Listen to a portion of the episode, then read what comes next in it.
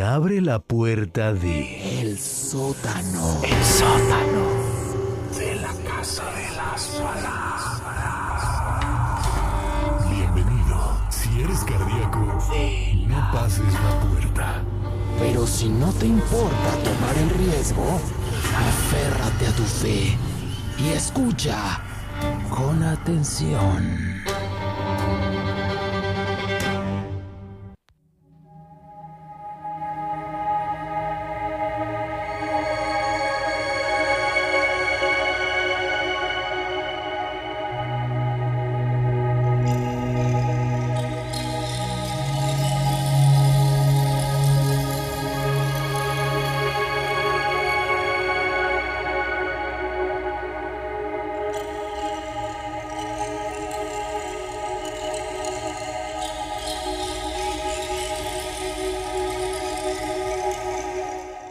Se dice que la mente del artista logra una expansión superior a la del resto de las personas.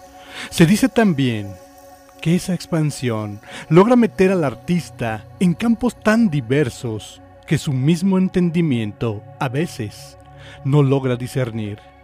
Es por eso que muchas veces es absorbido por su propia obra, por su propia creación, y esta la que construye las condiciones para que el artista sea suyo y no la obra de él.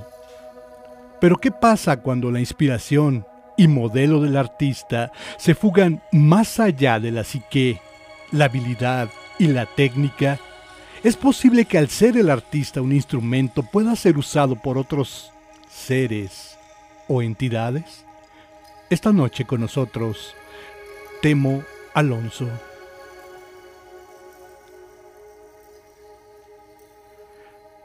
Yo soy Salvador López, te doy la bienvenida a El sótano de la Casa de las Palabras. Bienvenidos quienes nos escuchan a través del 96.3 de la FM aquí en Guadalajara, 91.9 de FM en Puerto Vallarta y en el 107.1 en la fría Ciudad Guzmán. Eh, hoy le doy la bienvenida a mi compañero, el León de la Conciencia. ¿Cómo estás? Bienvenido. Hola, ¿qué tal Salvador? Buenas noches. Eh, buenas noches a nuestro invitado. Y bueno, ya listo para, para comenzar con este nuevo viaje, con, esta, con estos relatos que, que vamos a compartir el día de hoy. E invitando a toda la audiencia a que se pongan cómodos para que disfruten este viaje que, que vamos a tener esta noche a través de el sótano de la Casa de las Palabras. Así que pongámonos cómodos y dispongamos a, a disfrutar de, de, estos relatos y de estas experiencias que, aunque mucho las escuchamos, no dejan de sorprendernos, no dejan de erizarnos la piel y no dejamos, a nombre de muchos, de gustar de este tipo de temas que creo que nunca pasarán de moda. Fíjate que aquí la diferencia que vamos a encontrar es que muchas veces escuchamos relatos, escuchamos que gente observa, que gente cuenta de algunas situaciones, de algunos sucesos, de algunos avistamientos, pero esta noche con nosotros, eh, Telmo, él no solamente tiene estos testimonios, sino que además los plasma en su obra.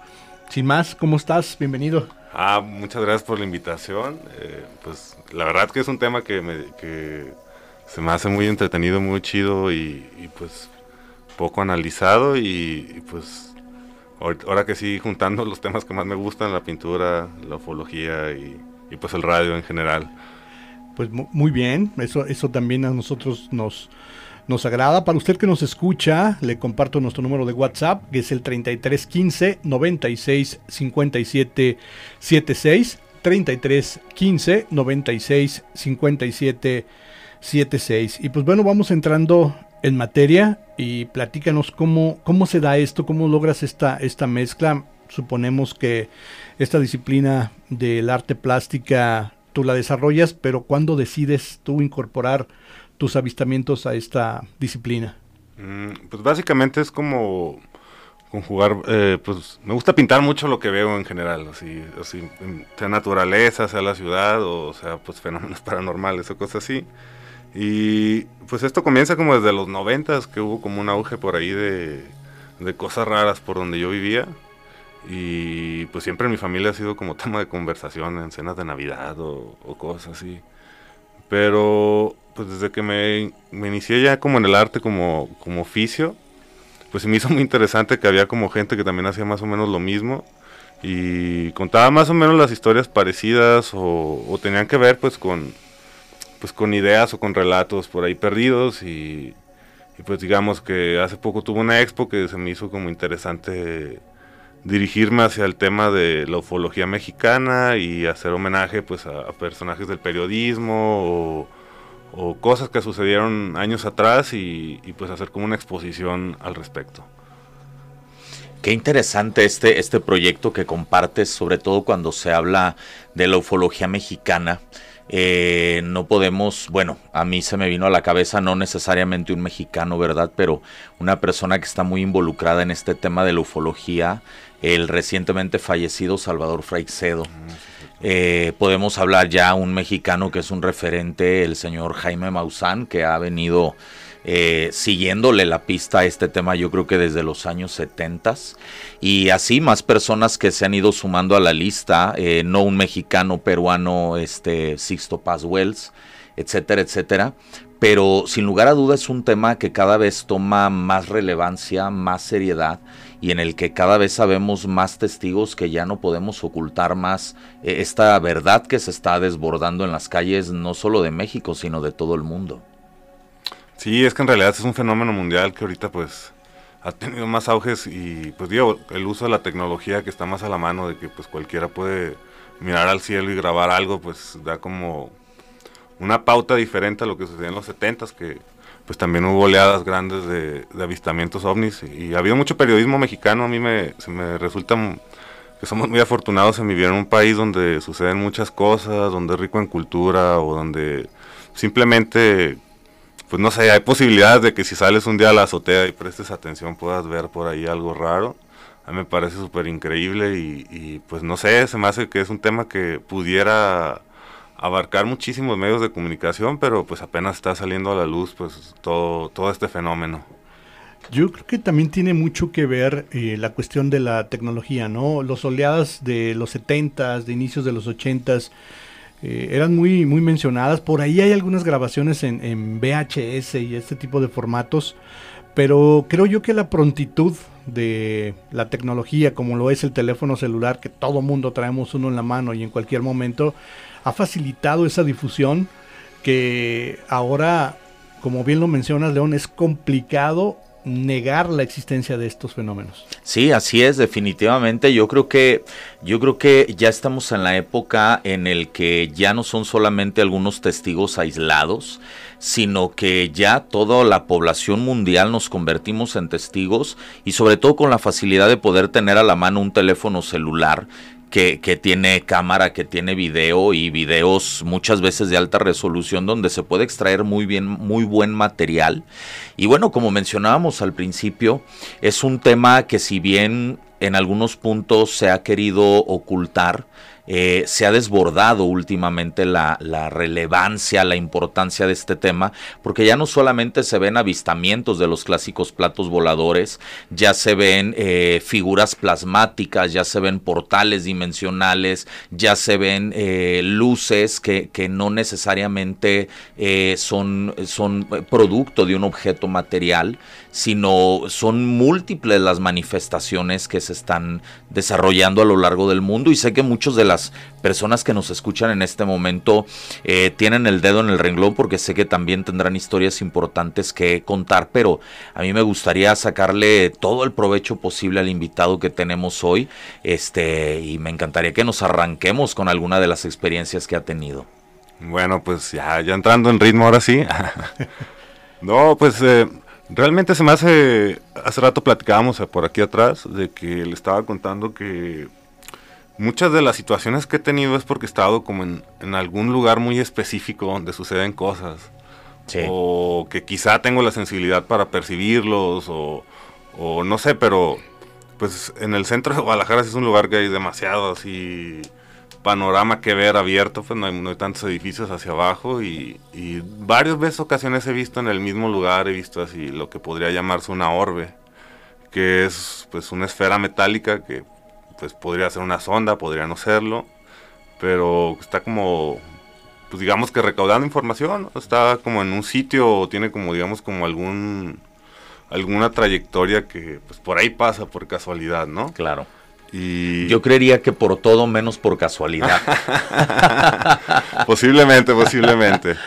Sí, no me gusta afirmar muchas cosas porque realmente no lo sé, pero, pero me gusta platicar mi experiencia y en ese lugar sí han sido, yo creo, más de 10 veces que he visto como el, el mismo tipo de objeto. ya. Esférico, Ajá, metálico. Sí, y pues súper lejos también, o sea, de que está, está, eh, pues no sé a cuántos kilómetros, pero realmente no está cerca. En Y- el mismo lugar, perdón, ¿te refieres a, a la zona centro de la ciudad? Sí, o sea, en el mismo, la misma zona, pues ha, ha habido ese objeto pasando por ahí. O también me ha tocado como tener colegas que de repente toman fotos o cosas así. Y, y en esa misma zona como que de repente pasan objetos. Esos ya son diferentes, pero en esta ocasión te digo que repetidas veces vi el, como el mismo objeto. Fíjate que me llama la atención porque eh, el navegante Oxley, que él, él vivía, vivió mucho tiempo en esta zona centro, y él también refería sus avistamientos en, en esta zona y precisamente como lo comentábamos fuera de micrófonos, en la zona del Parque Rojo. Sí, Eh, Él tiene por ahí un par de, eh, de descripciones que hace muy a detalle acerca de estas vivencias que él sostuvo, e inclusive eh, con, con seres que no logró una comunicación como tal, pero sí este avistamiento eh, en esta especie, como lo mencionabas, de donde un portal dimensional donde la gente eh, a simple vista no lo nota, Claro. no sé si haya que tener una sensibilidad, como lo menciona nuestro invitado, o a qué se deba que muchas personas no lo vemos, no lo captamos, pero otras sí, e inclusive logran interactuar con esto. Sí, así es. Así es, incluso hay, eh, hay eh, cámaras fotográficas, eh, cámaras de video, eh, de infrarrojo y todo este tipo de cosas que tienen la capacidad y la sensibilidad de captar estos, estos objetos que uno a simple vista, uno con sus propios ojos no puede ver, pero cuando son tomados a través de estos, objetos, ahí están, ahí están y son, son tremendamente evidentes. Ahora, yo quisiera preguntar, eh, ¿Hay alguna hora, algún momento en particular, eh, prioritariamente, en el que hayas tenido tú estos avistamientos en la zona centro de Guadalajara? Pues digamos así, por mencionar una hora, sería como a partir de las 6, 7 de la tarde, que era como las horas que ensayaba y pues, Ya. realmente nos subíamos a la azotea. Ya. Y siempre veíamos algo, más o menos esa hora como que se percibe algo. No sé, puede ser cualquier hora también. O sea, el, el objeto pues puede estar en el cielo. También pues si nos vamos a términos, pues es un objeto volador no identificado. Pues Sí. realmente no sabemos qué es. O sea, también si estuviera en el, en el mar sería otro término. Sí. Si, si, si ahorita mencionabas portales y todo eso, pues también hay pues entidades biológicas. Hay, pues ahí es muy extenso el tema, pues que, que realmente como que daría mucho que hablar, pero pues todo se, ag- se, se agrupa en extraterrestres o cosas así, pues, pero pues realmente el, pues lo bonito del fenómeno pues es de que realmente no sabemos qué es. Que creo que la palabra extraterrestre le causa por ahí comezón a algunos de los gobiernos, entonces han decidido ya no utilizar la palabra extraterrestre y ahora utilizan inteligencia no humana o seres no humanos, que al final retóricamente hablando pues, es lo mismo, pero les encanta tapar este el sol con un dedo y, creer que que, que las- la sociedad civil no nos damos cuenta de, de lo que está pasando, pero mencionas bien, sobre todo ahora que ha estado saliendo mucho a la luz el tema del multiverso, ahora con estas películas de Marvel y todo esto, de la posibilidad de, de un multiverso de otras dimensiones, el postulado este que hace que hacen acerca de, de- de- de- del yo superior y todo esto que son seres de otras dimensiones, pues al final es que todo converge con lo mismo y me parece que la humanidad, a pesar de los grandes, entre comillas, avances tecnológicos que tenemos, pues sí seguimos estando como mucho en pañales para lograr dar una explicación por lo menos próxima a lo que serán esta gama de fenómenos que vemos hoy en día. Sí, claro, fíjate que tomas un tema bien interesante porque pareciera que de años para acá como que la cultura popular está tomando más en cuenta estos temas Sí. o, o están siendo parte de, de, pues, del día a día en, en todo, ¿no? Desde los emojis del, del celular o las noticias, la moda y todo eso. Y pues no es afirmar algo, pero pues realmente es como una preparación hacia el humano sobre... Un aclimataje, ¿no? Podría ser un aclimataje o como adaptarse a una idea pues que no está como bien vista en la religión o, o en los medios de comunicación, pero pues los cambios podrían venir o podrían no venir también. Que yo creo que los cambios están ocurriendo desde hace ya aproximadamente, digo, por poner un referente, unos 50 años para acá, estoy hablando de el ovni este que se estrella en Roswell, Nuevo México, que fue un parteaguas en el tema de la ufología. Creo que más bien la información se ha ido dando de una manera tan a cuenta gotas que no es que el rollo esté empezando a darse, es que el rollo empezó hace más de 50 años, pero ahora está empezando, estamos empezando como a prestarle atención a este tipo, a este tipo de cosas. Sí, también viene acompañado de varios fenómenos, pues, o sea, la contaminación, las armas nucleares, las guerras. claro. podría, podría parecer super ciencia ficción, pero pues es como un guion ahí como muy muy recalcado con la humanidad y, y qué tan frecuentes han presentado ya como estos avistamientos conforme han, han, ocurrido como acontecimientos fuertes en la humanidad o, cosas así. Pues es todo un tema muy, muy, muy largo, la verdad, la verdad me apasiona mucho y me gusta dar mi interpretación, pero también me gusta escuchar otras interpretaciones y pues sobre todo no asegurar algo pues que, que no sabemos qué es realmente. Claro, sí, claro. Fíjate que ciertamente esta especulación que tú mencionas, ahorita creo que todos estamos ya de alguna manera familiarizados, si no eh, de todo con el tema, tal vez con eh, los sucesos que se han ido suscitando, que se han ido dando a través del boca en boca, a través de esta graficación, a través de estas fotografías, videos, y sí nos asombra, pero a lo mejor ya no demasiado, ¿no? Ahorita que lo comentaban, yo recuerdo el caso, por ejemplo, de Orson Welles. Ya. Cuando hace esta narrativa a través de la radio en 1938 y él básicamente describe una invasión alienígena y provoca un caos. Así es. Provoca un pánico generalizado donde todo el mundo trata de huir, trata de escapar porque tenían conocimiento de algo que existía pero no sabían qué. Entonces se provoca esta crisis y terminan diciendo, oye, pues es una, es una novela. Fue una dramatización. Es una dramatización. No existían estos medios de comunicación masivos como los conocemos ahora, eh, la inmediatez de las, de las cosas.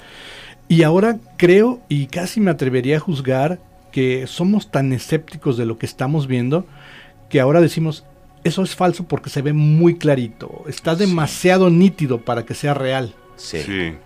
Bueno, digamos pues que yo lo veo así como de que pues hay demasiadas historias pues.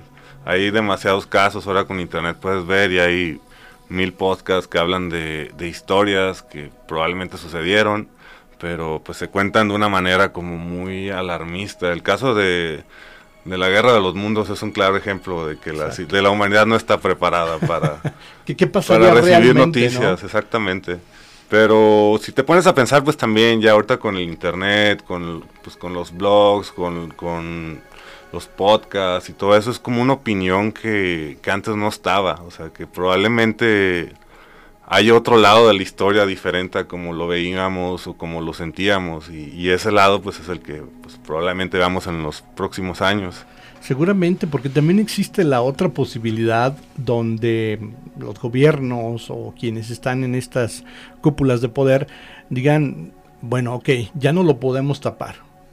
Pero ¿qué hacemos? Lo podemos ridiculizar como pasó con este estrellamiento, ¿no? Eh, dicen, ok, si está la información, vamos soltándoles algo de información de lo que pueda existir, pero luego vamos a darles tanta información que se ahoguen en esa misma información y ya no sepan qué es real y qué no lo es. Por supuesto. Es como si estuviéramos esperando la, próxima temporada de la humanidad, ¿no? Exacto. Viendo a ver qué escriben los guionistas, ¿no? Exacto. Fíjate que suena a, chiste, pero pudiera ser, ¿no? Si revisamos el ciclo de la historia, eh, que nace desde la incredulidad hasta que medio lo voy conociendo, ahora ya lo domino, y luego, ¿qué viene después? ¿Qué viene después? Esa es una, es una pregunta muy interesante y que a título personal eh, me he planteado muchas veces, bueno, ¿qué pasaría? Y creo que mucha gente lo ha hecho también. ¿Qué pasaría si estas, entre comillas, ¿verdad? Porque no podemos asegurar nada, inteligencias extraterrestres, pues finalmente hacen contacto, pero un contacto masivo, porque es bien sabido que han hecho contactos de pronto aislados por ahí con algunos, algunas personas, pero un contacto masivo, un contacto evidente. ¿Qué es lo que pasaría? ¿Estaría la humanidad preparada?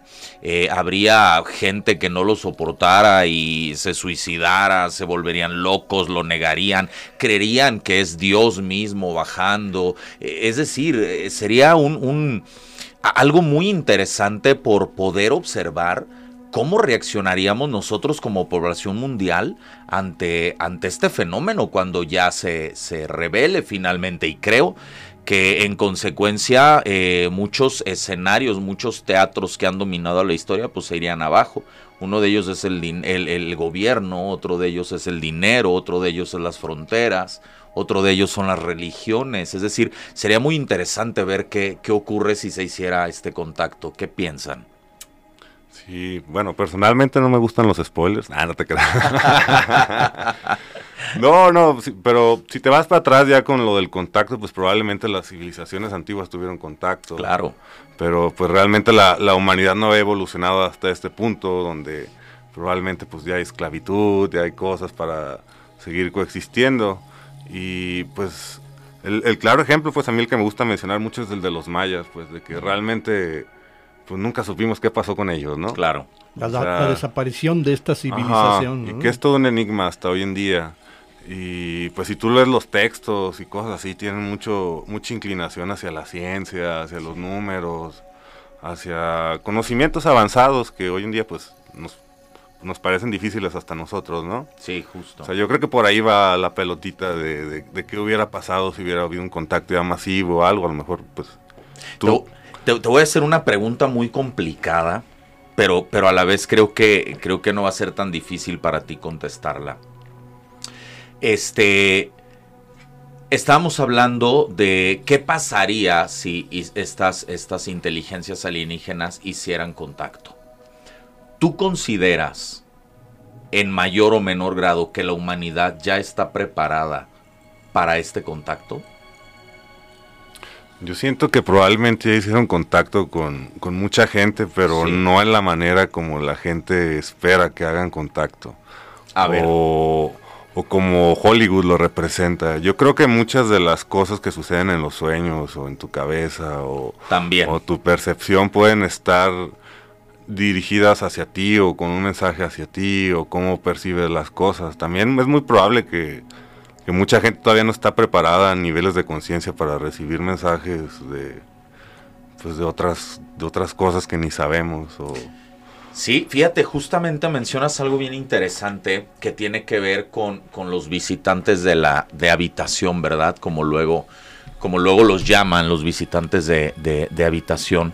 Estas entidades que supuestamente llegan a tu habitación eh, te secuestran física o mentalmente y etcétera. Luego dejan huellas en tu cuerpo y, y, todo esto que también tiene mucho que ver con este, con estas inteligencias este, extraterrestres. Eh, es que caray, a donde voltees eh, ves cosas que tienen que ver ya con esto en los sueños, e incluso en el esoterismo, en la ciencia, en la astronomía, en la religión, en la arqueología, esto está brotando por todos lados, ¿no? Sí, definitivamente. Además, eh, no es algo nuevo, como lo menciona nuestro invitado.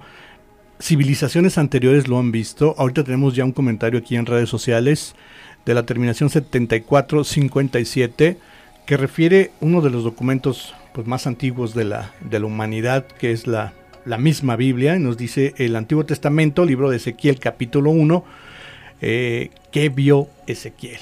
Claro. ¿No? Ahí encontramos referencias como carros de fuego. La rueda. La rueda. o sea, encontramos muchas referencias que para su época pues, no había unas, una, un punto de comparación. Claro. Entonces ellos trataban de evocar lo que les venía en mente, lo que había a la mano para poderlo referir.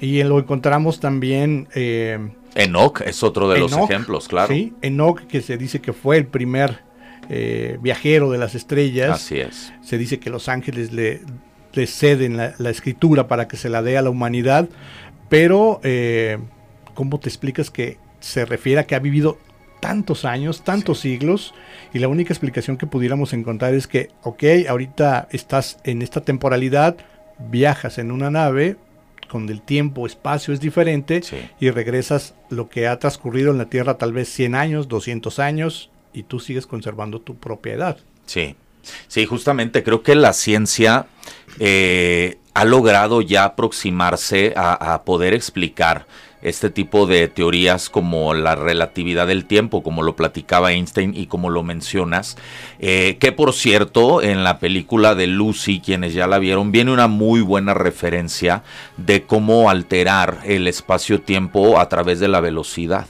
Eh, dicen que si un objeto pasa por un mismo lugar a una velocidad cada vez más elevada, va a llegar el momento en el que el objeto va a desaparecer. ¿No? Entonces es, algo muy interesante y eso eh, abre más preguntas, pero también da como muchas más respuestas que nos pueden abrir otros panoramas muy interesantes. Hay avistamientos a lo largo y ancho del mundo, en todos los países, sobre todo ahorita en la guerra que está ocurriendo en Ucrania, hay unos avistamientos descarados, ahorita que está eh, la lamentable amenaza esta de, la- de las bombas eh, nucleares. Entonces, eh, yo me pregunto, ¿qué nos querrán decir? ¿Qué nos faltará para entenderlos? Eh, ¿Qué es lo que tiene que pasar para que ya finalmente hagan contacto con nosotros, no? Ay, muchas, muchas, Muchas preguntas. muchas preguntas. No, no, no.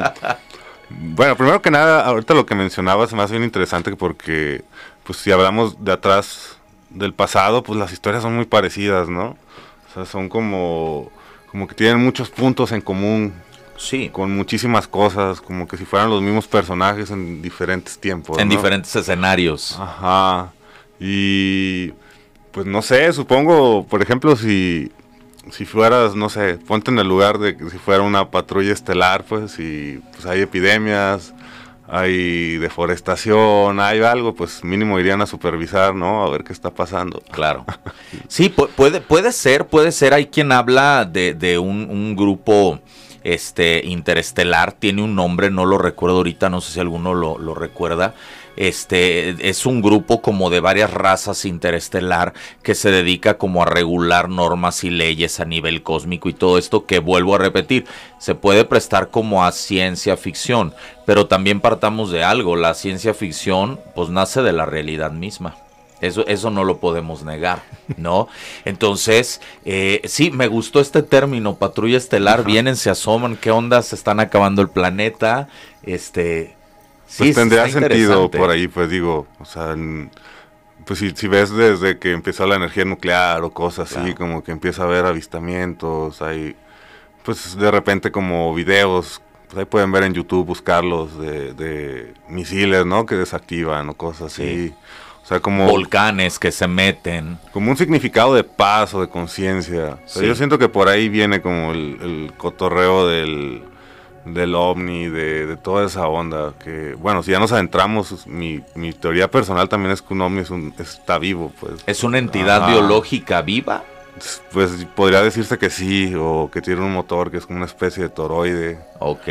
Mi explicación personal, ¿eh? también no Sí. lo tomen muy por ahí, pero pues si existiera un- una máquina tiene como limitaciones, ¿no? Es que fíjate que no suena descabellado, porque a las personas que les han hecho implantes, que, que- que también es un tema muy documentado, de hecho hay un doctor, un, me parece que es norteamericano, que él se especializa en extraer estos implantes alienígenas, entre comillas, de, de las personas que fueron abducidas, y él se da cuenta que son, eh, son tecnología biológica. O sea, no es 100% este, aleación de metales, sino que también esos metales están combinados con una especie de tejidos humanos o tejidos vivos. Entonces, no me suena descabellado lo que estás diciendo de este tipo de entidades. Jalisco Radio.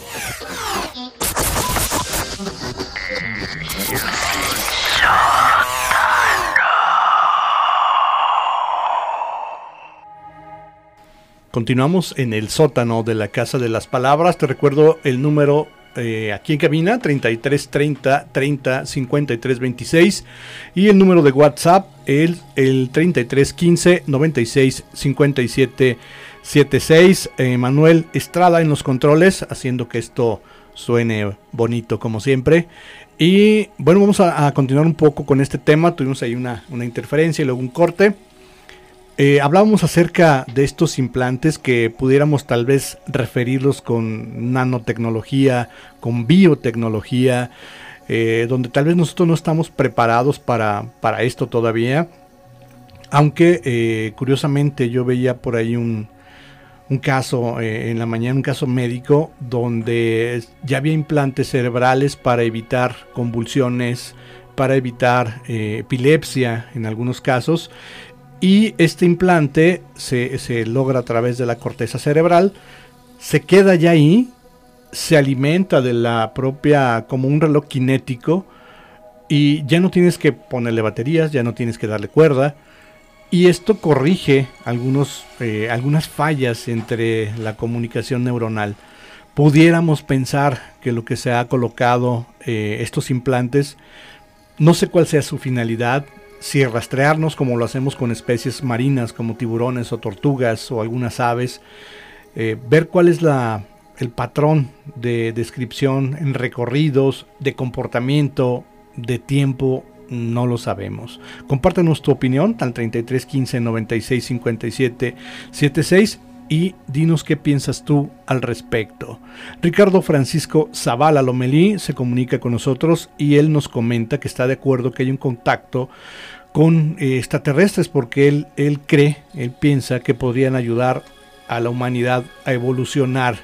Yo creo que es una disyuntiva, algunos sí podemos pensar que pudieran ayudarnos a mejorar, a evolucionar en algunos temas y hay quienes creen que inclusive somos más que una granja interestelar. Ajá, qué chido tema. Este, bueno, es un tema muy amplio en, pues en, Estados Unidos es un tema como un poco controversial con los médicos, lo de los implantes, porque ha habido registros que a veces cuando lo están quitando ya no están o, o realmente lo sacan y se evaporan, o sea, cosas que pues, si no estuvimos ahí no vamos a poder aseverar. Pero otra vez dándole mi opinión personal, supongo que si fueran como doctores, sería algo parecido a la acupuntura, ¿no? Ya. sería como pues una medicina antigua que es muy efectiva, pero pues que quizá ya la desarrollaron a un nivel que probablemente si están queriendo ayudar a la gente, pues de algún modo es un modo de sanación. Podría ser un rastreador también, podría ser, nosotros lo hacemos con los animales para saber qué hacen, ¿no? a dónde van y cuánto tiempo viven. Ajá, exactamente, saber, saber de ellos, simplemente. Sí, eso está, eh, es, es muy interesante, digo, cómo esta comparativa con, los, con las especies que tenemos en nuestro planeta pudiera traspolarse a otras eh, entidades, a otros seres de otros planetas que vienen y nos observan para ver este comportamiento. Pero habría que pensar con qué finalidad qué somos para ellos, qué significamos para ellos, realmente es una ayuda o es un control, es un control poblacional, no quieren que seamos más, ya somos demasiados, es una implantación de una enfermedad o de una medicina. Híjole, qué tema tan amplio, qué tema tan controversial. Eh, es, creo que este tema tiene demasiadas aristas desde donde poder eh, abordarlo viene nuevamente a mi cabeza Salvador Fraicedo, eh, quien fue un monje jesuita durante muchos años. Después, al enterarse de muchas cosas, bueno, él, se retira y empieza a hacer una, una serie y exhaustiva investigación acerca del fenómeno ovni que más bien él eh, lo calificaba como, él se autocalificaba como demonólogo.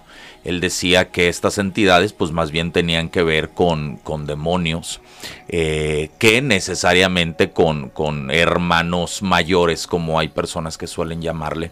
Entonces él escribe este libro, bueno, primero me parece que se llama Salvémonos de los dioses, y luego escribe el libro de la granja humana, donde deja entrever muy bien cuál es el propósito que se tiene para nosotros como humanidad.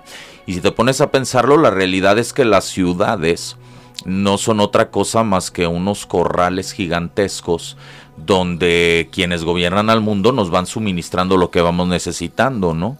Que necesitamos comida, pues ahí están los supermercados, que necesitamos salud, pues ahí están los hospitales, que necesitamos educación, pues ahí están las escuelas, o sea, todo lo que un ser humano, entre comillas, puede necesitar, pues te lo suministra eh, una ciudad, una población, etcétera.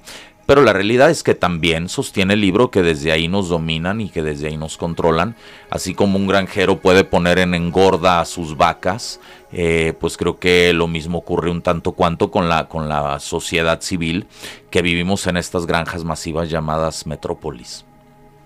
Ah, esa, teoría me gusta mucho porque se remonta un capítulo de Rick and Morty, donde toda una civilización alimentaba nomás una nave espacial, pero ya. Es que era un combustible, pero me gusta ese ejemplo. Pues realmente no lo vamos a saber hasta el final del camino, yo creo, pero puede ser también, ya entrando en el tema pues, de, entidades y demonios y todo eso, de que pues, las energías sean combustible para... Justamente. Para muchas cosas o para convertirlas en algo. O sea, si no, no tendríamos tantas emociones, ¿no? Sí, justamente, cada que nosotros eh, biológicamente generamos una emoción, se desprende de nuestra piel una especie de feromonas eh, con un olor en particular y hay quienes sostienen que esas eh, feromonas son, son eh, un alimento energético extasiante para este tipo de entidades. Y hace un poquito de sentido en, la creación de coliseos, de estadios, de teatros, de foros masivos, donde la gente va y desfoga todas las emociones, todo lo que siente. El coliseo romano, donde las personas se enfrentaban a animales y la gente estaba eufórica viendo el derramamiento de sangre, o simplemente los sacrificios de animales que la Biblia en el Antiguo Testamento nos habla de ello, que agarraban a los animales, los sacrificaban a los dioses y los quemaban. ¿Por qué? Evidentemente porque al quemar al animal está desprendiendo todo el olor de la adrenalina que el animal expidió al momento de ser asesinado y hay quienes sostienen que eso pues es un es un deleite para este tipo de entidades no humanas y no sé si propias de esta dimensión, yo más bien diría que de otras dimensiones. Igual podríamos hacer esta comparativa que estás tú mencionando. Eh, mencionabas a un animal, pero qué tal cuando pasa con un ser humano y seguramente quien nos escucha y ustedes saben oído hablar del adenocromo. Sí, totalmente. Entonces, va mucho de la mano, ¿no? El coliseo romano, los sacrificios aztecas, el crear estos espacios eh, de violencia controlada, por llamarle de alguna manera, donde se genere esta, este éxtasis entre toda esta población y obviamente es una energía. Nosotros vemos simplemente al futbolista, al luchador, al boxeador, a quien está en medio de toda esta multitud.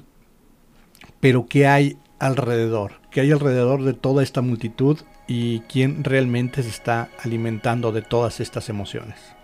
Sí, tocas un tema muy interesante. A mí se me hace que muchas veces también solo vemos como, un lado de la dimensión, ¿no? O sea, que a lo mejor todos estos actos, viendo en otra dimensión o desde otra perspectiva, pudieran estar alimentando entidades o Arcontes. Arcontes o cosas que, no vemos o solamente vemos como una parte de la carta.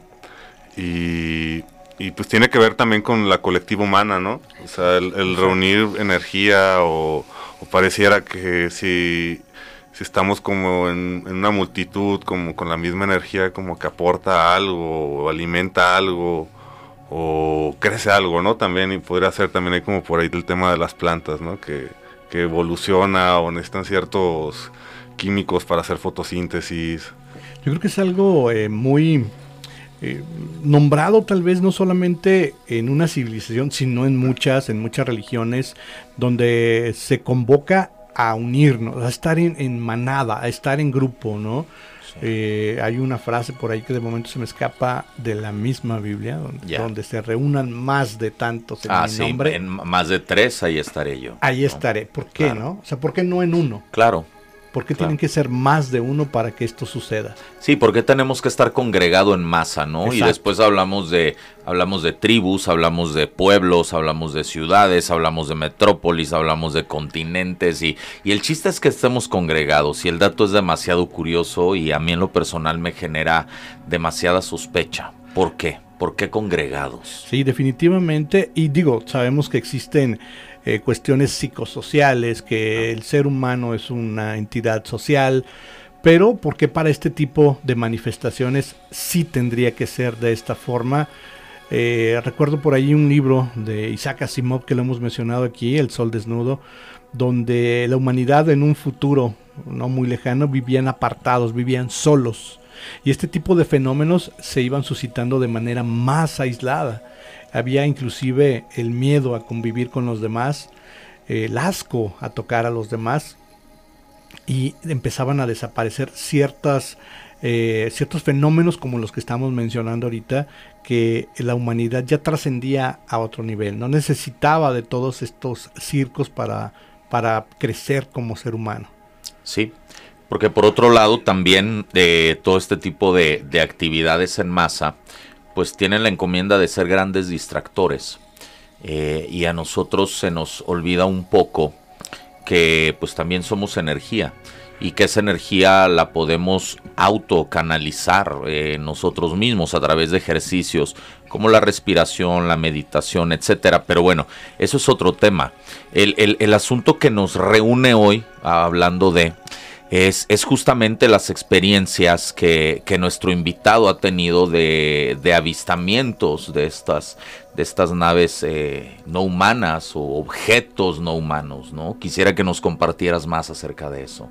Venga, venga, pues vamos a empezar con una que me sucedió, pues yo creo que alrededor de hace unos seis años, por ahí, cinco o seis años. Yo ensayaba por la zona de Oblatos. Teníamos una, una casa que le llamamos la, la Cookie House. Saludos a, a, Diego Barba, otro, otro artista que ahí pinta. Y pues casualmente, como todo, como todo joven, pues nos gusta subirnos a la azotea. Y en esa, en esa parte se me hace muy chida porque se ve, se ve plano todo, o sea, se ve pues que no tiene fin, pues desde ahí. Y esa vez estábamos en la azotea, estábamos discutiendo, estábamos algo, platicando algo, no sé, pero estaba con mi amigo y de repente nos encandila algo así de pum. Y lo que estábamos pensando, pues yo le, le, empecé a decir a mi amigo de, oye, pues si hubiera estado ahí algo, pues nos hubiéramos dado cuenta, ¿no? O sea, pero realmente apareció así, o sea, apareció a contraluz del sol y nos reflejó la luz y nos encandiló. Y a partir de ahí nos lo quedamos viendo y era como una especie de sándwich de LED. Así grandísimo, grandísimo. Y se quedó pues, un minuto y luego así a velocidad increíble se desapareció. Así se fue, se fue, se fue, se fue. Y ya no lo volvimos a ver y pues hasta la fecha sigo contando esa y, y se me hace algo muy, muy impresionante de que pues algo nos encandiló. O sea, de que sí estaba ahí, apareció, no estaba en el plano y apareció. De repente, digo, estas tecnologías, estas cosas que no estamos familiarizados con ellas y nos sorprende, nos asusta, nos, nos convierte completamente en espectadores fascinados por estos objetos. Tenemos un comentario aquí, buenas noches, aquí al escucha. Ella es Esmeralda Castillo y nos dice muy buen tema, saludos y felicidades. Gracias Esmeralda. Gracias. Comparte con nosotros. Igual si usted que nos escucha tiene algo que compartir con nosotros, alguna historia que haya tenido la suerte de vivir, tal vez sea suerte, tal vez no lo sea tanto, dependiendo de cómo haya sido su experiencia, y quiere compartirla con nosotros, comuníquese al 33 15 96 57 76. 33 15 96 57 76. Sí, así es, y, y, continuamos con este, con este tema interesante. Viene a mi cabeza eh, un caso muy sonado, de hecho sacaron no hace tanto un documental.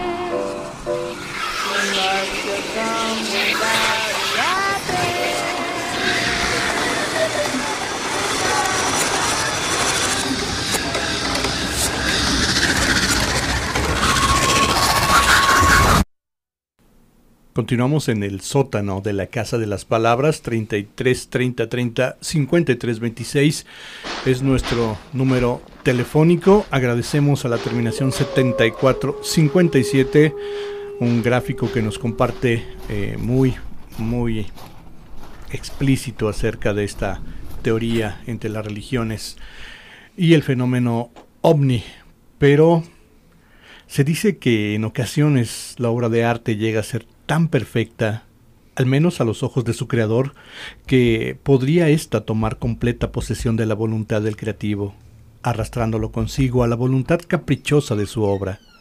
Entes, seres, ánimas, o como tú tengas a bien llamar a tus miedos, son capaces de aprovecharse de esa perfección en la pintura, la escultura y a veces hasta la fotografía misma, para lograr con ello dominar la voluntad y el espacio de quienes se atreven a mirarlos en la soledad de la noche.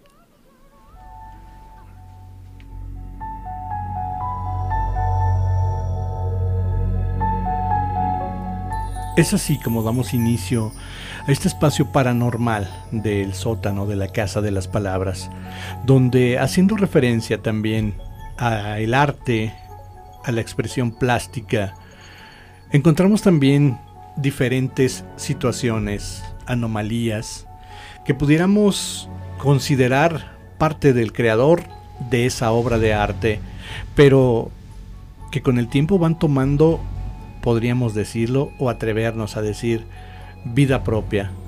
Algunos cuadros, algunos retratos, algunas esculturas que por demás causan inquietud, ansiedad, terror, pánico para los observadores que plácidamente disfrutan de esta vista.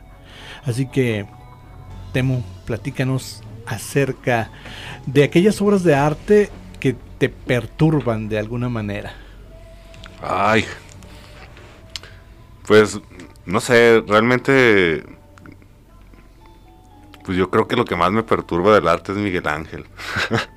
Por la perfección. por la perfección, exactamente, y por los mensajes ocultos, por pues por todo, no sé. Tengo una réplica por ahí de la creación en mi casa y, y siempre le encuentro algo o algo así que digo, wow, maestro, así increíble. Aparte llena de significados, llena de mensajes ocultos, de eh, esquemas donde si colocas un espejo de determinada manera en esa obra y en otras obras, por ejemplo la Mona Lisa, eh, se dice que se da la duplicidad de un gris en la Mona Lisa. Claro, sí, sí, sí.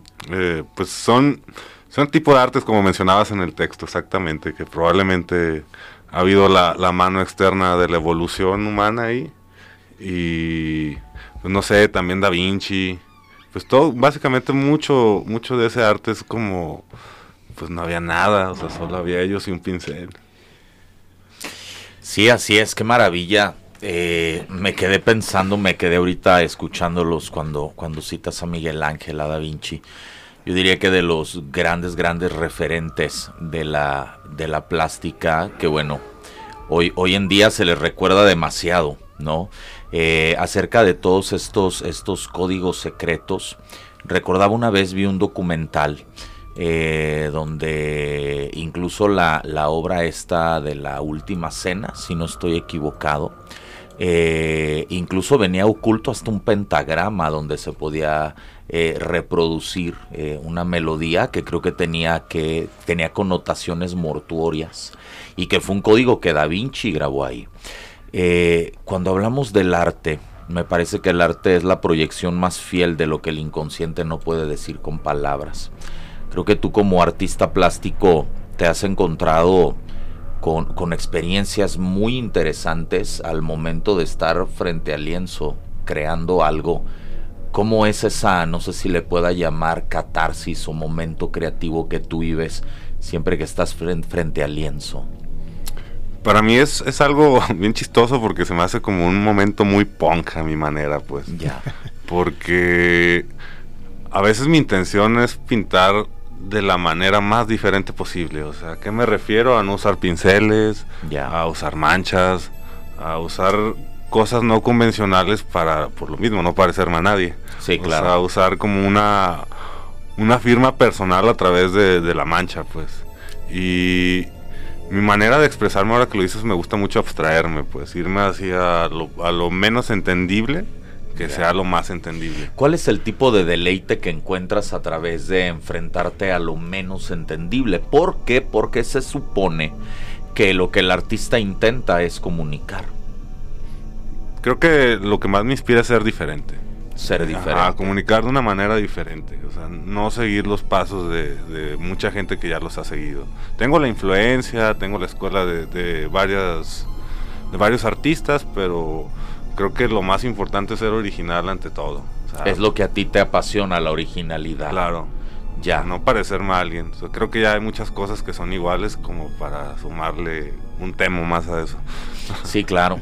Sí, claro, el infinito tema del arte, ¿no? Tan, tan subjetivo eh, también, que como comentamos hace rato de la inteligencia alienígena, pues tiene muchas aristas desde donde ser analizado.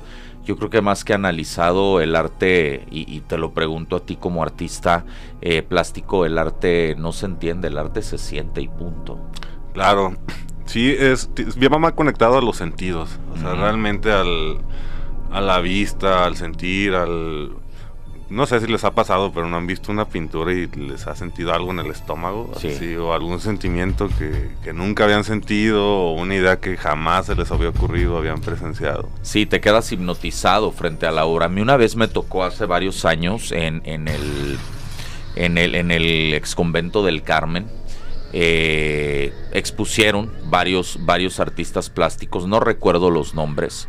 Había una pintura que al día de hoy recuerdo muchísimo porque eh, era, el rostro de una mujer, pero estaba como en alto relieve también. Eh, yo iba como cualquier observador caminando entre los pasillos, de repente me topo de frente ese, ese cuadro, eh, me quedé congelado frente a la obra y no podía hacer otra cosa más que estarlo observando y observando como si algo me hubiera hipnotizado y me hubiera paralizado ahí en ese momento.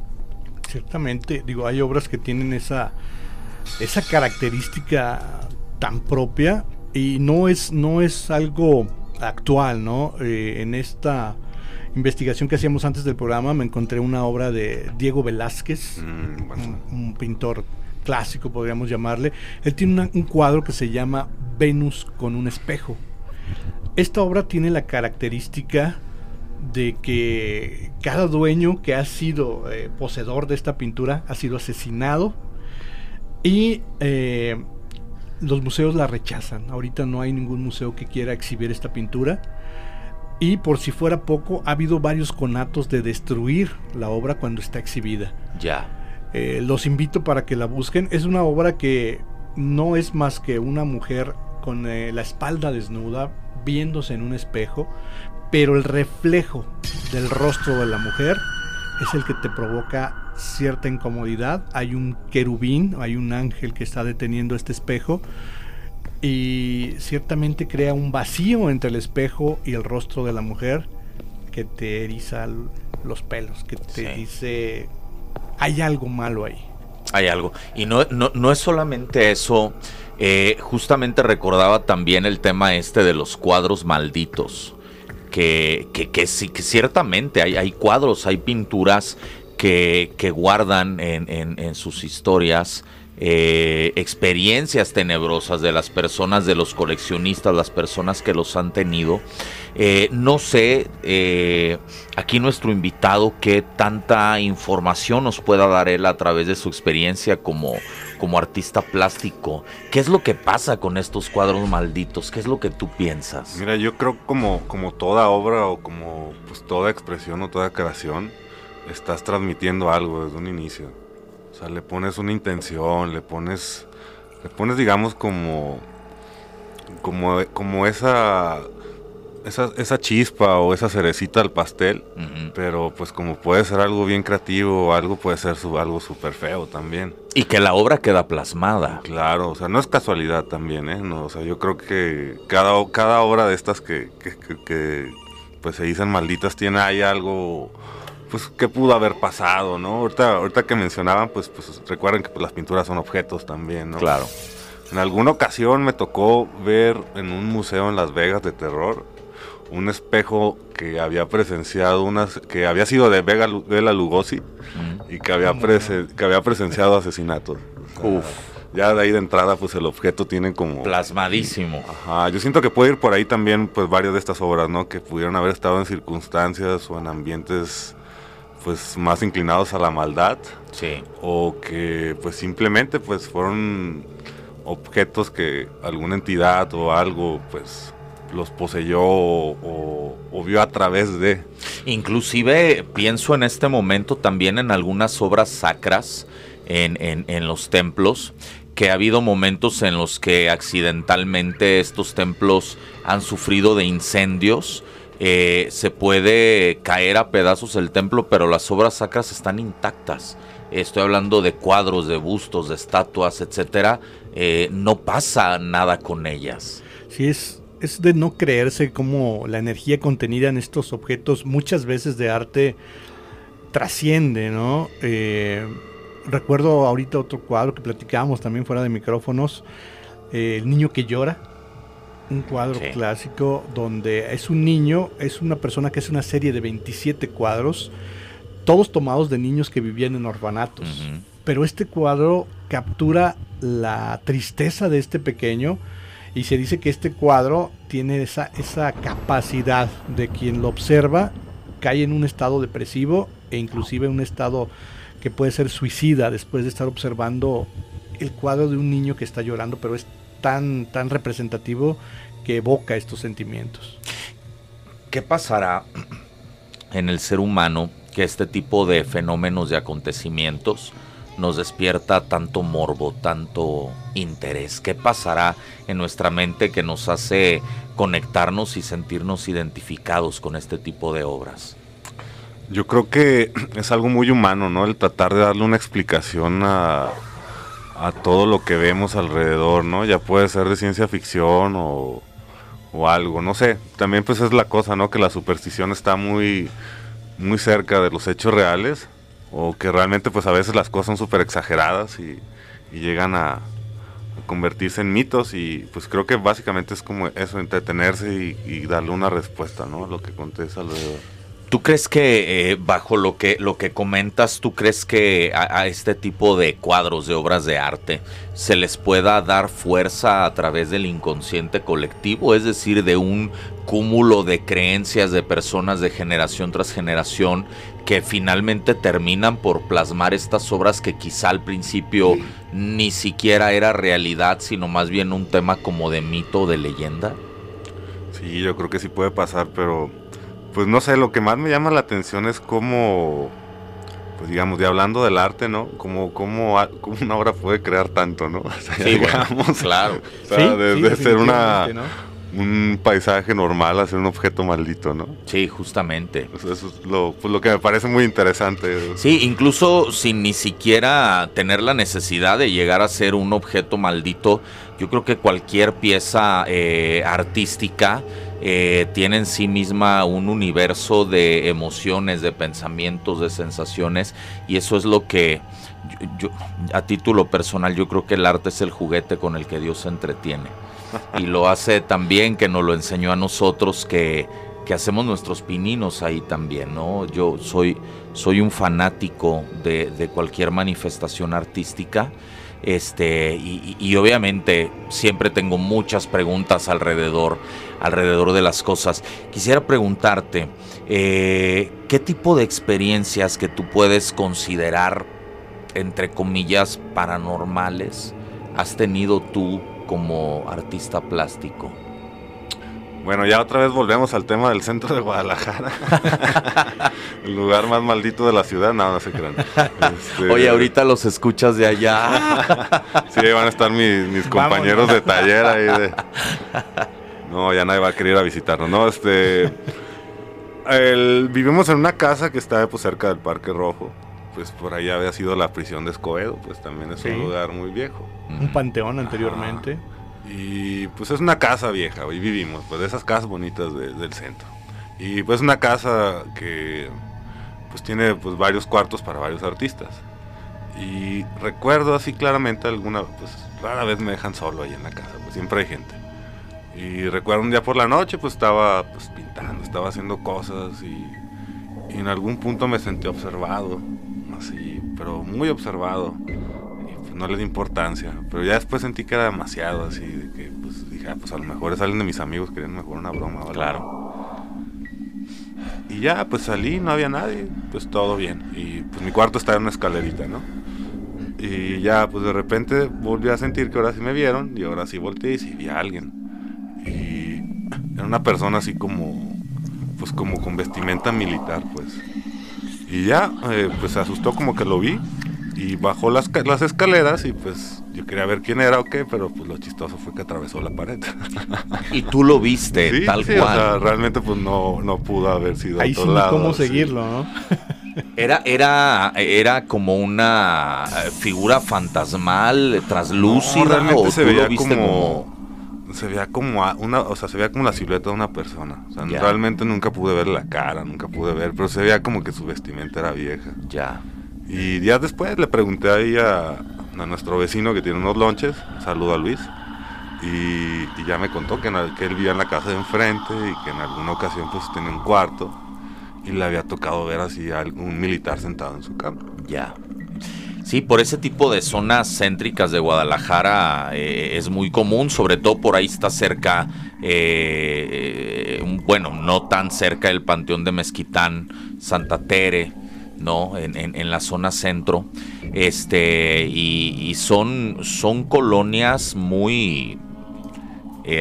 donde se da mucho todo este tipo de, de historias, de, de fantasmas, de duendes, de eventos paranormales. No, hay que recordar que esta parte de la, de la zona centro de Guadalajara, simplemente por el desempeño histórico que, que presenta, que a través de los años algunas casas fueron ocupadas por militares, algunas casas fueron usadas inclusive como, como cuarteles, como caballerizas, y durante las revueltas de revolución e independencia, pues era muy común ver estas, estas casas ocupadas por militares debido a la cercanía que había ahí con lo que la plaza de armas, la Sí. catedral, eh, la presidencia municipal, y se desplazaban fácilmente de un lado a otro, pero seguramente mueren de alguna manera trágica que su energía queda atrapada dentro de estos lugares, ¿no? Se dice que el espíritu regresa o trata de regresar a donde a donde estaba o donde, donde estuvo en paz o tranquilo y puede ser que sean este tipo de fenómenos los que provocan que se sigan viendo este tipo de personajes. Eh, hay quien también ha referido el paso de carretas, el Sí, paso claro. de caballos en, en lugares como el centro que dices, bueno, que tiene que hacer un, un carruaje eh, en el centro cuando hace años que ya no circula, ¿no? Sí, así es. Sí, pues dense una vuelta al centro. Ay, oye, ahí, ahí en la casa en la que vives es donde, donde dices que, que viste a este, la silueta de esta persona, como de este militar. Eh, las demás personas que viven ahí en la, en la casa también han tenido este tipo de experiencias paranormales. Hemos tenido amigos que, o niños, eh, también, que, que han visto ahí cosas ahí chistosas. Ya. También pienso que los niños tienen como, como una apertura de, no sé si es la inocencia o qué, que les permite como percibir esos planos. Sí, así es. ¿Alguna vez han, han hecho algo por, por, eh, por resolver, eh, entre comillas, este tema de decir, ah, vivimos entre entidades, qué padre? o Pues- han llevado a alguien, algo así. No hemos llevado a nadie, creo que alguna vez fue una señora y nos dijo algo ahí, seguramente echó agua bendita o algo por Ya. ahí. Pero en algún momento tuvimos un altar de muertos grande. Ya. Y siento que a partir de eso como que ya no hubo mucho movimiento. Ok, como que bajaron entonces. Sí, no sé si el tener veladoras o encaminar a alguien o... Darle luz, como se dice, ¿no? Pues sí está un poco medio cliché, pero pues realmente como que pasó eso y ya no ha habido más cosas o que yo he visto, pues. Ya. Y por lo que veo las tomas con demasiada calma, ese tipo de cosas, como si fueran cotidianas. Pues ¿qué hace uno también? Claro. Sí, no, pero hay, hay eh, eh, un programa anterior, eh, tuvimos la oportunidad de entrevistar a un camarógrafo de, de Extranormal. Y, y al momento en el que nos platicaba sus experiencias, bueno, hasta él se le enchinaba la piel, ¿no? De las tremendas historias que nos contaba. Y, y- y te veo a ti compartirnos estas historias como, ah, sí, un- una persona vestida de militar que atravesó la pared y es como, ¿qué? O sea, Es que también creo que pues no sé, también tomárselo muy serio o cosas que no puedes explicar, pues no te va a dejar dormir en algún punto, ¿no? Eh, sí, pero que, pero que también en algún momento te despiertan la curiosidad de, bueno, ¿qué fue? En realidad lo vi, me lo imaginé, asusta. ¿Ahí asustan, mueven cosas ahí donde vives? No, no mueven cosas, pero pues sí ha pasado cosas. Hubo otro trabajo donde tenía que ese sí estaba un poquito más maldito, ¿eh? A ver, Ahorita a les ver. voy a platicar. trabajaba, en, trabajaba en una tienda de instrumentos musicales hace un, ya pues, un ratillo, yo creo unos 10 años. Y tenía un jefe, pues, que tenía como unas creencias ahí medias raras. Eh, pues no era, no era mala persona ni nada, pues, pero sí como que de algún modo sí creen en los demonios y en las artes oscuras, ¿no? Mm, Y recuerdo que en una ocasión así como quiso regañar así de que, pues, no sé, yo creo que pensó que hacía brujería o algo, ¿no? Y estaba bien chistoso porque había como unas siete u ocho, quizás hasta más, cabezas de ratas así, como en modo de ofrenda, así en, en el patio. Él, él tenía esos Ah, sí, cabezos o sea, de salieron, rata. aparecieron así, nunca supimos qué onda. Ok. O sea, nadie se atribuyó no, que haya así, hecho eso. Y ya bromeando y todo, y, pero pues no, no, así. Ah, y él te regañó pensando que Ajá, habías puesto las cabezas sí, ahí. Como que, pues haber pensado que andaba haciendo cosas. Claro. Extraño. Ajá. Pero pues no, así estuvo súper raro esa vez. Y a partir de ahí empezamos a ver que había una, una puerta que daba así como al. Pues como digamos como a la bodeguita, ¿no? Mm, Y ahí donde vimos las cabezas, se morían todas las moscas así en ese punto, no entraban. Y se quedaban ahí. Y bueno, pues ahí quedó, ¿no? Y pues luego sí hubo así como ruidos, que movían cosas, de repente aparecía mucho polvo, también estaba muy raro eso. Y en algún punto eh, llegábamos a hacer una fiesta ahí como con pues niños, ¿no? Y estábamos como en un jardín y pues salió un niño corriendo y se estrelló contra pues contra una, una pues un vitral pues que parecía que estaba abierto. Y el niño decía que- que había visto a alguien que le estaba preguntando cosas, que todo eso, y pues decía que era alguien de una playera azul. Y así quedó, así quedó. Pero ya después mucha gente nos decía que lo veía. O sea, Al- a la persona de la camisa De la azul. camisa azul. Ajá, nos preguntaba, oye, ¿quién es ese de la camisa azul? O así, o, ¿por qué Ya. está ahí sentado? O, o, o así, ya luego mi jefe pues también lo veía seguido. Ya. Y sí, él decía que quería hablarle y todo, pero pues pues también como que no tuvo mucho éxito y pues así después empezó a ir, ya no, ya no volvimos a saber.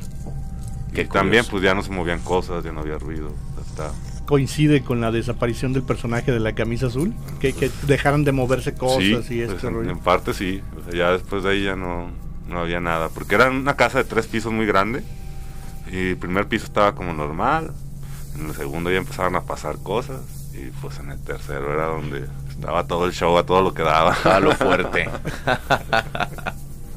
Y nosotros estábamos en el primer piso siempre, o sea, que pues sí era como bien extraño, ¿no? Así de que se veían cosas en el tercer piso y pues no había nadie.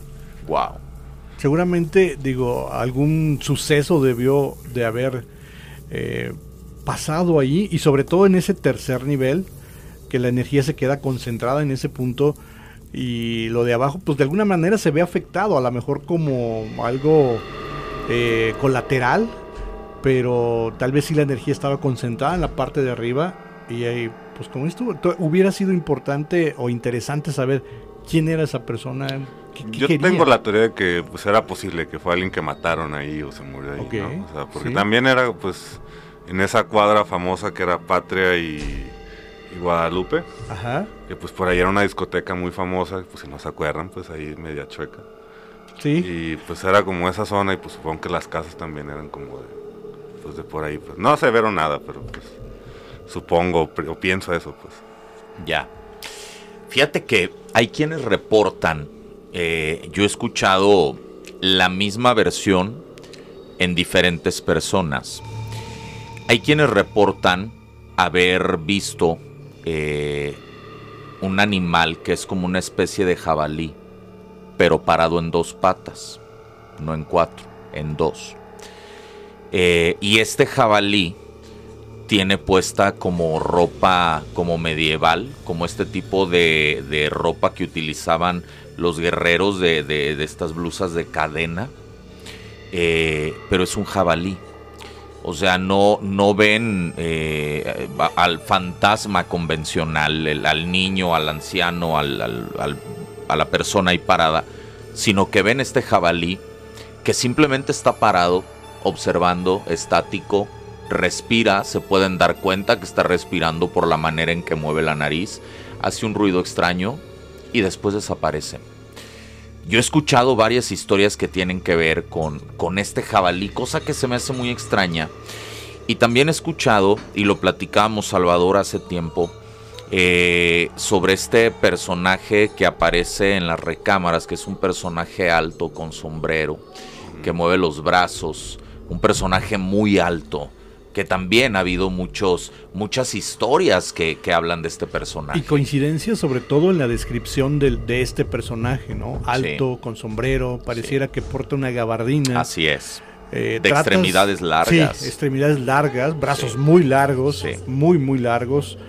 Eh, de repente me recuerda por ahí una caricatura donde lo representan, pero que en torno a él se siente una energía mala, negativa, eh, la gente enferma, eh, hay quienes han logrado verlo, pero hasta ahorita yo no he sabido de nadie que logre eh, distinguir su rostro, ni siquiera el color de su piel, simplemente es una sombra negra Que, regularmente está por los rincones, más de dos metros de altura, totalmente amenazador cuando lo ves, intimidante, y en ese momento de verlo no sabes cómo reaccionar, ¿no? Sí, así es. Así es porque no, no, no, a ver, nosotros damos la. Tratamos de explicar que es como una especie de sombra, pero yo diría que es una sombra mucho más densa, tirándole ya como a un color negro como algo real que, está ahí parado, no, no, es, no es como este tipo de seres o entidades que de pronto ves con el rabillo del ojo que dices, ah, me pareció ver a alguien, o a veces efectivamente ves a alguien, pero como no esperabas verlo y te distraes, se desaparece la imagen, no, esta entidad negra eh, que se mueve más de dos metros de altura, con sombrero, con gabardina, con extremidades largas, esa entidad se deja ver. O sea, lo estás viendo y se deja ver, no desaparece. No, no, no, está ahí e inclusive pareciera que te reta, que, se impone, que, que, trata de dejar muy en claro que él está a cargo de la situación. Eh, no sé si tú hayas tenido una experiencia con este ser para lo que platicaban, bueno, vámonos al principio, pues ya son temas de demonología, todo eso, ¿no? De las bestias, de la vestimenta antigua, de facciones que pudieran ser como de gente de poder, ¿no? De conocimientos muy ocultos. O cosas así. Esa historia que platica, la, de la que habías contado tú no lo vi. La del jabalí. jabalí, pero la que tú cuentas la describen mucho como un Catrín. Sí, sí. Como si fuera un pachuco así grandote, ¿no? Así como exageradísimo. Sí, como si fuera un Catrín, pero eh, a por ejemplo, el Catrín se, se, relaciona mucho con una figura esbelta, con una figura este, de más, facciones. Más, bien sería como un pachuco, ¿no? Una onda así como... El, Catrín eh, usa un sombrero de bombín generalmente, o de copa, y este que describimos nosotros, eh, no. Su sombrero es más amplio, de, de, ala más ancha. Sí. la copa es más pequeña de menor altura y eh, simplemente yo me atrevería a describirlo como a quienes han visto esta película de Harry Potter como ese dementor, que se difumina y no se difumina. Y tiene cierta peculiaridad en cuanto a la consistencia de la sombra, de ese humo, de ese vapor que emana para, para hacerse imponer, insisto yo. Sí, sí, porque además comentábamos, esta entidad eh, se deja ver, o sea, no, no, es, no es casual, se deja ver, eh, tú lo puedes apreciar, está ahí, mueve los brazos, eh, las extremidades de los brazos, es decir, la parte de las manos se ve que se difumina como si la entidad fuera de humo. Y, mueve constantemente los brazos, llamando más la atención de por sí yo creo que comenta bien Salvador, mide más de dos metros, es una figura delgada, Este, y, bueno, ha habido muchos casos que, que, han reportado y me vino justamente a la mente por lo que nos comentaba nuestro invitado de esta, de esta silueta, de esta persona que parecía que vestía como militar y que de pronto atravesó la pared. Es decir, ¿cuántas historias no habrá eh, en, las calles, entre la gente, la gente que ahorita nos escucha, de todo este tipo de, eventos paranormales que también pues son el pan nuestro de cada día. Además somos una cultura muy asidua a todo este tipo de cosas. Sí, yo creo que estamos muy acostumbrados a, pues, a contarnos historias, ¿no? Sí, claro. y en parte es más divertido que ver la tele a veces. Sí. Definitivamente sí. sí. No, pues em, siento que también entra en la descripción de la gente sombra, ¿no? Ah, otro gran tema. Agente Sombra, sí, claro. Y que incluso hay videos, eh, bueno, también eh, eh, apelando a criterio, pues sí, sabemos que muchos de esos videos son fake y, que bueno, fueron creados, ¿no? Pero, pero también hay videos de cámaras de seguridad que han captado este tipo de entidades que no solamente se manifiestan, sino que agreden a las personas, las avientan, las empujan, las tiran, se las llevan jalando de una pierna, etcétera, etcétera. Hay un video eh, que me llama mucho la atención de, de un agente sombra que se aparece en un estacionamiento, lo capta una cámara de seguridad.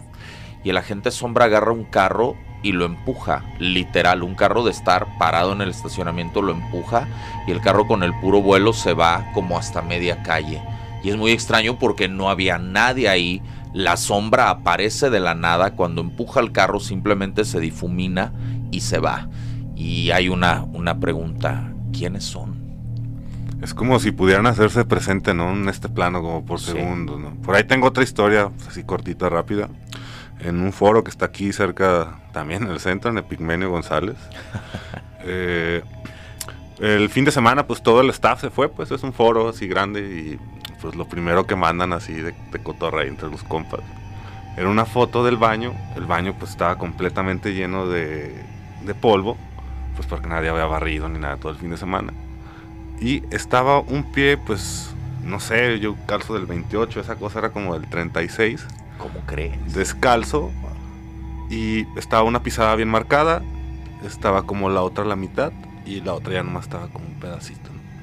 O sea, como si pudiera materializarse en este plano como por cuestión de segundos o pasar por aquí o, o que un portal, una puerta, no sé, que que deje entrar en esa percepción de, esta realidad, ¿no? Sí.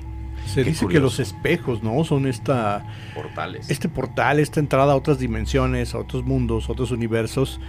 Y ahora que lo mencionas, sí, es, son casos similares que se han reportado donde se ven huellas, inclusive huellas de pies mojados o huellas de, de agua, sí. que de repente pierden el rastro a un espejo. Eh, lo va siguiendo esa huella y de repente ya no está y pareciera que el siguiente paso fue adentro de este espejo. Sí, así es. Es, es, es amplia la gama de, este tipo de, de, manifestaciones y yo quisiera sugerirle a los radioescuchas que nos acompañan que si en este momento tienen algún espejo ahí donde ustedes se encuentran, eh, hagan alguna especie de protección o lo volteen porque como bien comenta Salvador, pues es bien sabido que, estos suelen ser portales eh, dimensionales que en la noche, curiosamente a las 3 de la mañana, estos portales se abren y es cuando de pronto despertamos en la mañana y decimos, tuvimos un sueño extraño y no me explico qué es. Lo soñé o realmente sucedió. O me pasó. La terminación 7457 eh, nos sigue compartiendo imágenes muy interesantes y eh, bueno, voy a, a preguntarle, voy a solicitar su permiso para utilizarlas, para replicarlas en nuestras redes sociales, para que usted que nos escucha también pueda ver estas imágenes que, sea, que son realmente son impresionantes y creo que merece la pena compartirlas para que usted también pueda disfrutar. Son, la mayoría son, son cuadros, son algunas eh, gráficos, algunos me recuerdan a esta pintora Remedios Varo, hacía por allí una pintura muy, muy su generis, y otros que realmente tendría usted que ver. Así que ya, ya nos está dando su permiso, entonces vamos a ponerlas en nuestras redes sociales para que usted también pueda eh, disfrutar y pensar en estas imágenes. Continuamos, continuamos adelante. Eh, ¿Qué otro tipo de experiencias eh, paranormales has tenido? Me imagino que en la zona centro también. Ay, pues. eh, Oye, pienso ahorita en la gente Sí, que vive en la zona no, hombre. centro. Mis ¿Cómo las de ¿no? tener? mañana el de los lonches me va a decir, oye, ¿qué onda?" Mejor no digas nada. Ajá. No Sí. referencies. Pues percepciones del tiempo me ha pasado también, así de que probablemente pues pasó cinco minutos y, Ya. y ellos fueron seis horas o cosas así. Sí, tiempo perdido. Sí, está raro eso, sí, también he, he leído que a varias gente le ha sucedido. Sí. Sí, así es. Sobre todo, sobre todo esto del tiempo perdido eh, lo relacionan mucho con temas de abducciones. De, bueno, eh, esto aparece en, en- en el caso este, Travis Walton, eh, este, este leñador, ¿no?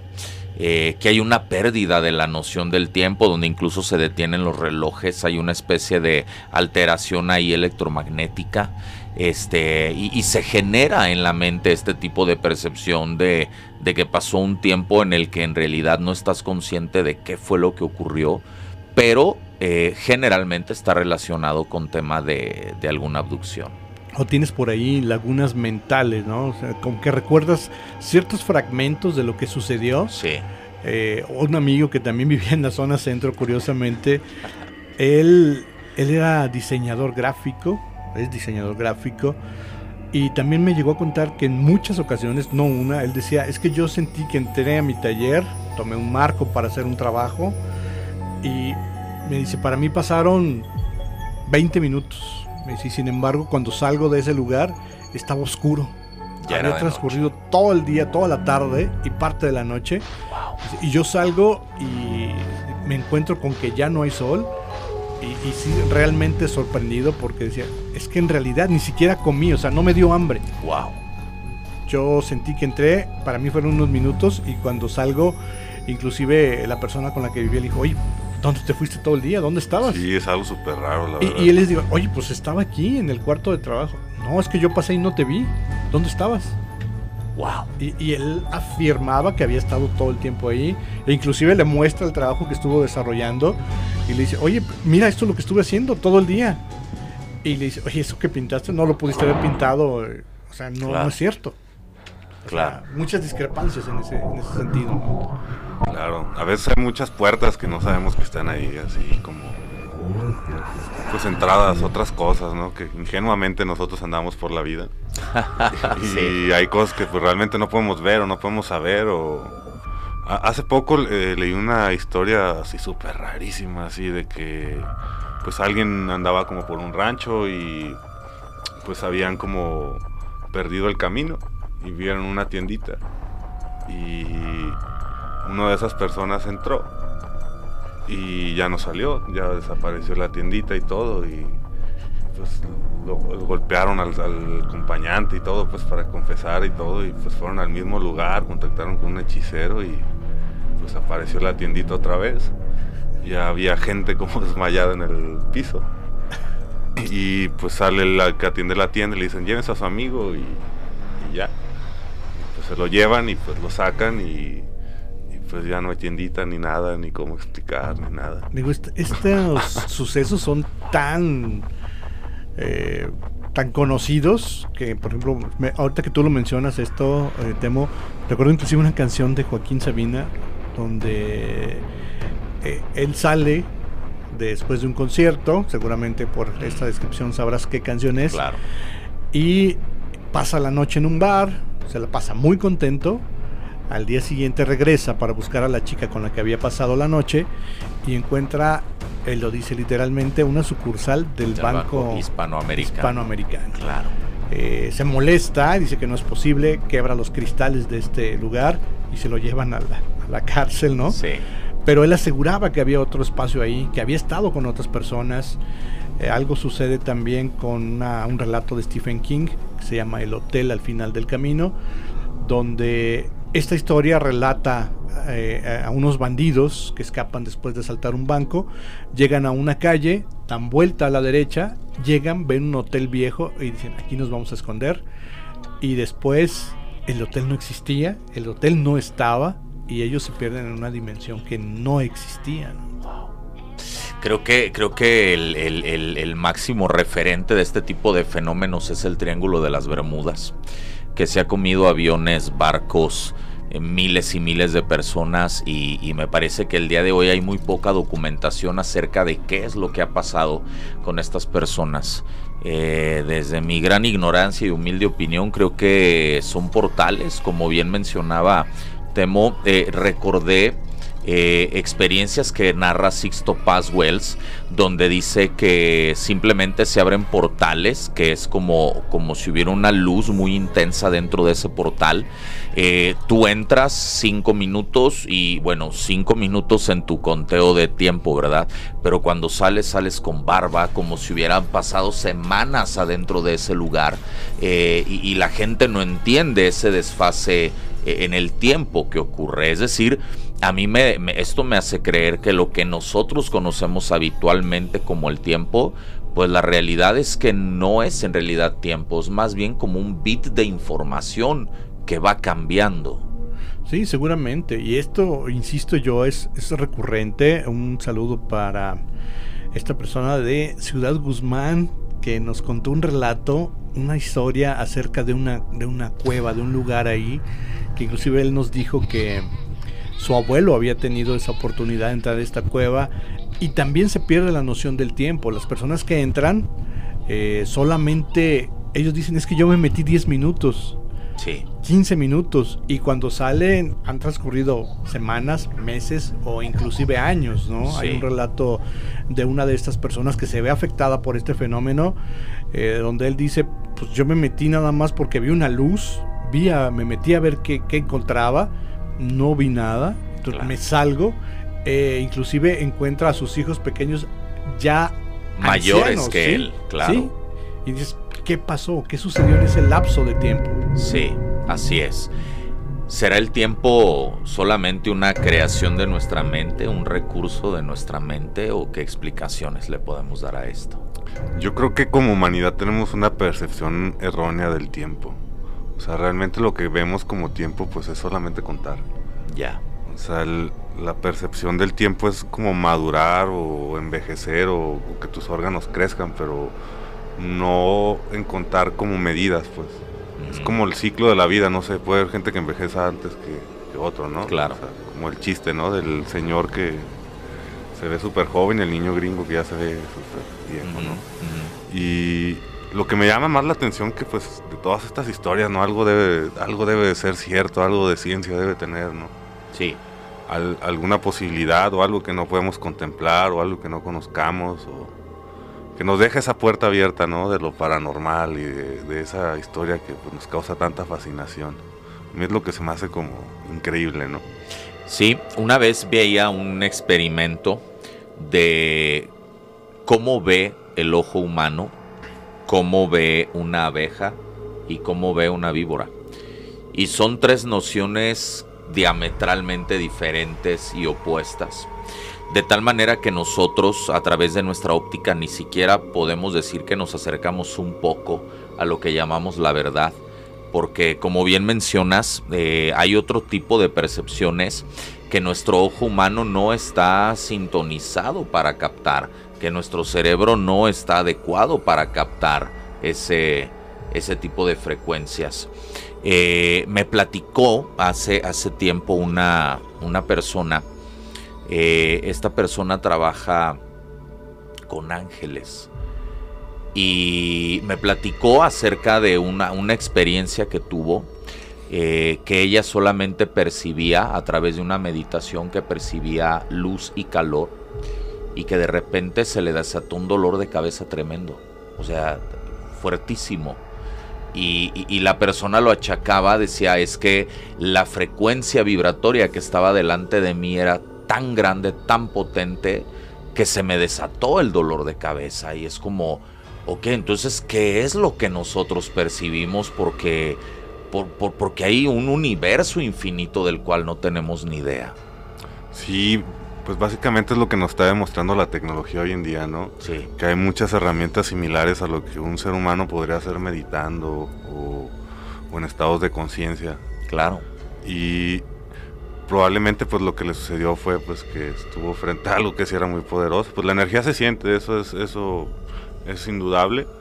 Y, pues hay algo más allá que realmente no comprendemos o que todavía no, no estamos diseñados para. Yo veo al, al- al ser humano como, como una máquina que está desarrollando varias tecnologías a la vez.